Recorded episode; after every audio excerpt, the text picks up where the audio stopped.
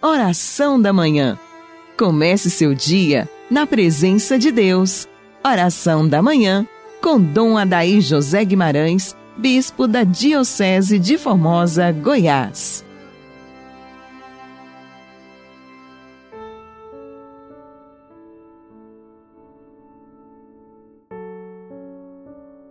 Em nome do Pai, do Filho e do Espírito Santo. Amém. Dileto ouvinte, nesse dia que a liturgia da Igreja aqui no Brasil celebra a solenidade dos apóstolos Pedro e Paulo e também o dia do Papa, rezemos. Senhor Deus, que hoje nos concedeis a alegria de festejar São Pedro e São Paulo, concedei à vossa Igreja seguir em tudo os ensinamentos destes apóstolos que nos deram as primícias da fé por Cristo nosso Senhor.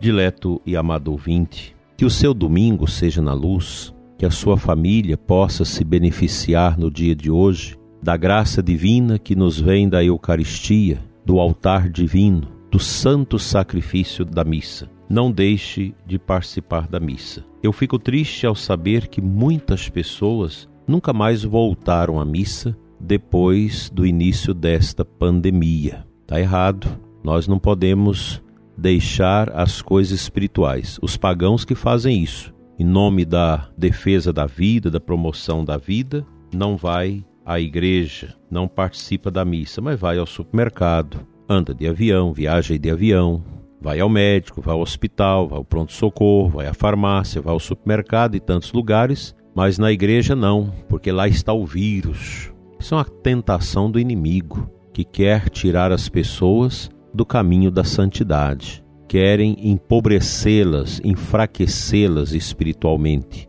E nós temos aí um monte de pessoas, muita gente com inanição espiritual, que já não sente mais vontade de voltar à igreja porque o inimigo, a voz do estranho, disse ao ouvido dessas pessoas: Fiquem em casa, não saia para nada, não vá à igreja.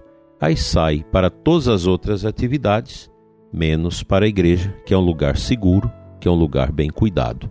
Na nossa diocese, você pode sair tranquilamente da sua casa, que você terá os cuidados, terá os as devidas orientações as higienizações para evitar possíveis contágios. Quanta tristeza no coração de quem não vive a sua Páscoa semanal, que é o domingo.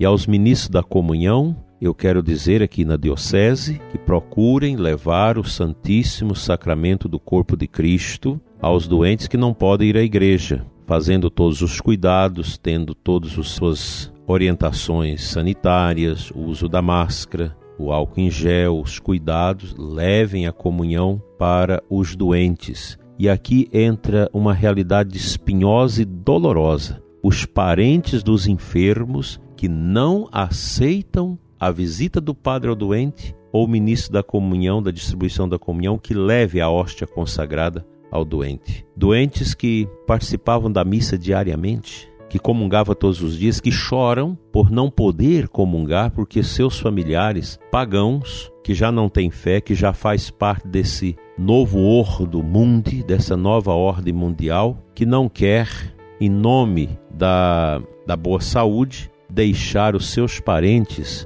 receberem a força da graça sacramental. Isso é muito triste, isso brada aos céus. A gente precisa dar passos na fé. Ontem nós falávamos de São Tomé, o apóstolo que negou o Cristo, que tinha que teve um momento uma crise de fé. Onde nós vamos parar com esta frieza espiritual? A vida, meu prezado ouvinte, um dia vai terminar. Tudo nesse mundo termina. Se vamos terminar a nossa vida agora com esta peste que está aí, tenhamos fé para enfrentar isso. Nós, o que não, não podemos é, em nome de uma, um distanciamento, de um cuidado, você separar-se de Deus. Ah, basta rezar em casa, basta assistir a missa na televisão. Missa de televisão não substitui a missa presencial. Comunhão espiritual não substitui a sua presença na missa. Ah, mas eu não posso comungar, mas deve ir à missa. Você não pode comungar a, a Eucaristia, a hóstia consagrada, mas comungue na palavra, vai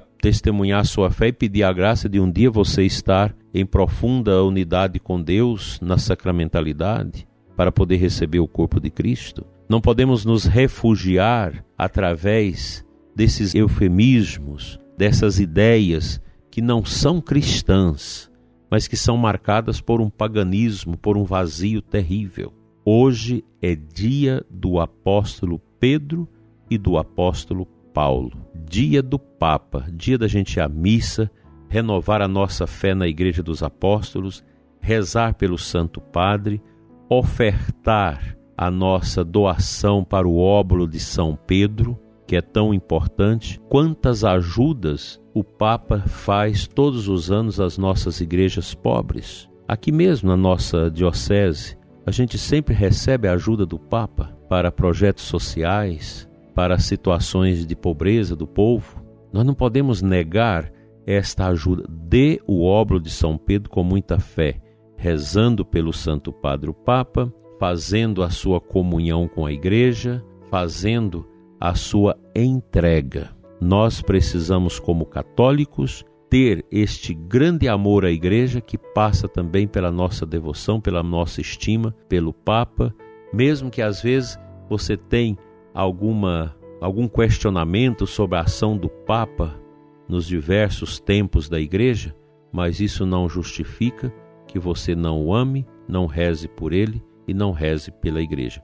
Quando eu rezo pelo Papa, eu estou rezando também pela Igreja.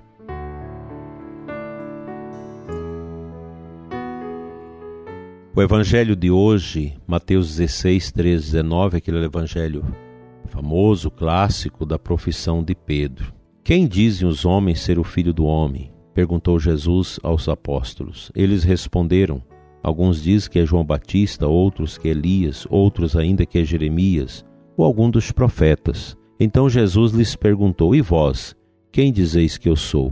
Simão Pedro respondeu: Tu és o Messias, o filho do Deus vivo. Respondendo Jesus lhe disse: Feliz és tu, Simão, filho de Jonas, porque não foi um ser humano que te revelou isso, mas o meu Pai que está no céu. Por isso eu te digo que tu és Pedro, e sobre esta pedra edificarei a minha igreja, e o poder do inferno nunca poderá vencê-la eu te darei as chaves do reino dos céus. Tudo que tu ligares na terra será ligado nos céus, e tudo que tu desligares na terra será desligado nos céus. Esta passagem é muito importante porque fala-nos do primado de Pedro, primeiro Papa da Igreja, aquele a quem Jesus depositou a confiança para conduzir a Igreja que nascia. O Papa é o sucessor de Pedro o vigário de Cristo, o bispo de Roma, sob os ombros do qual pesa a responsabilidade de pastorear a igreja no mundo todo, escolhendo os bispos, criando dioceses, transferindo às vezes o bispo de um lugar para o outro, acolhendo as renúncias dos bispos que chegam ao limite de idade no exercício, enfim, orientando a igreja para que esta atravesse os vales escuros deste mundo e da história, sem perder o senso da justiça, da fé e da esperança, e possa, como corpo místico de Cristo, no qual estão enxertados todos os batizados, alcançar a glória eterna. Hoje é um dia muito bonito, pois lembramos as duas colunas fundamentais da nossa igreja, Pedro e Paulo. É extraordinário o o ministério destes dois grandes homens, que nos enche de alegria e entusiasmo.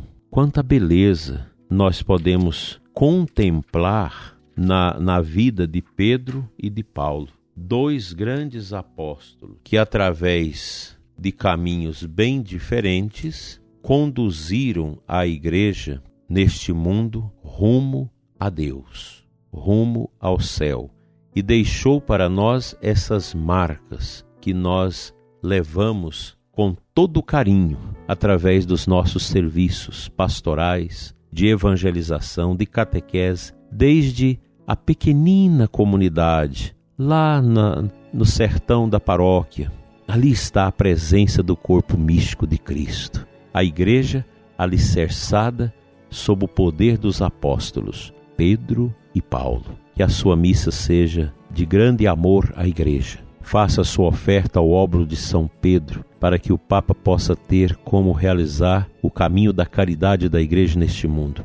É bom lembrar, prezado ouvinte, que a maior instituição caritativa do mundo é a Igreja Católica, com seus hospitais, com seus orfanatos, abrigos tantos serviços de caridade, de acolhida, de amenização do sofrimento dos pobres. Imaginemos a África sem a igreja, seria um desastre. Imaginemos o Brasil, sobretudo no passado, quando o Estado não tinha presença nenhuma na sociedade, sem a igreja teria sido muito difícil. A igreja, ao lado da sua fé professada, que vem de Pedro e de Paulo, ela realiza a caridade de Cristo, ajudando amenizar os sofrimentos, promovendo a justiça, a paz e a alegria da fé. Que Deus nos ajude a sermos sempre mais uma igreja verdadeiramente dos apóstolos, com esta caminhada bonita rumo ao céu. Uma igreja que ama as famílias, que preocupa com a evangelização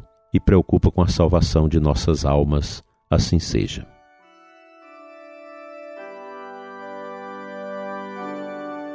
Senhor nosso Deus e Pai, Pai das misericórdias eternas. Nós te entregamos nesta manhã a nossa Santa Igreja Católica, o Papa Francisco, o seu ministério. Te entregamos, Senhor, a obra de evangelização, de catequese, de ação social da Igreja no mundo todo. Que a luz do céu, com o testemunho dos mártires Pedro e Paulo, dos demais apóstolos, dos santos e santas de ontem e de hoje, que derrama seu sangue pela Igreja, nos ajude a irmos adiante na fé, na esperança e na caridade. Amém.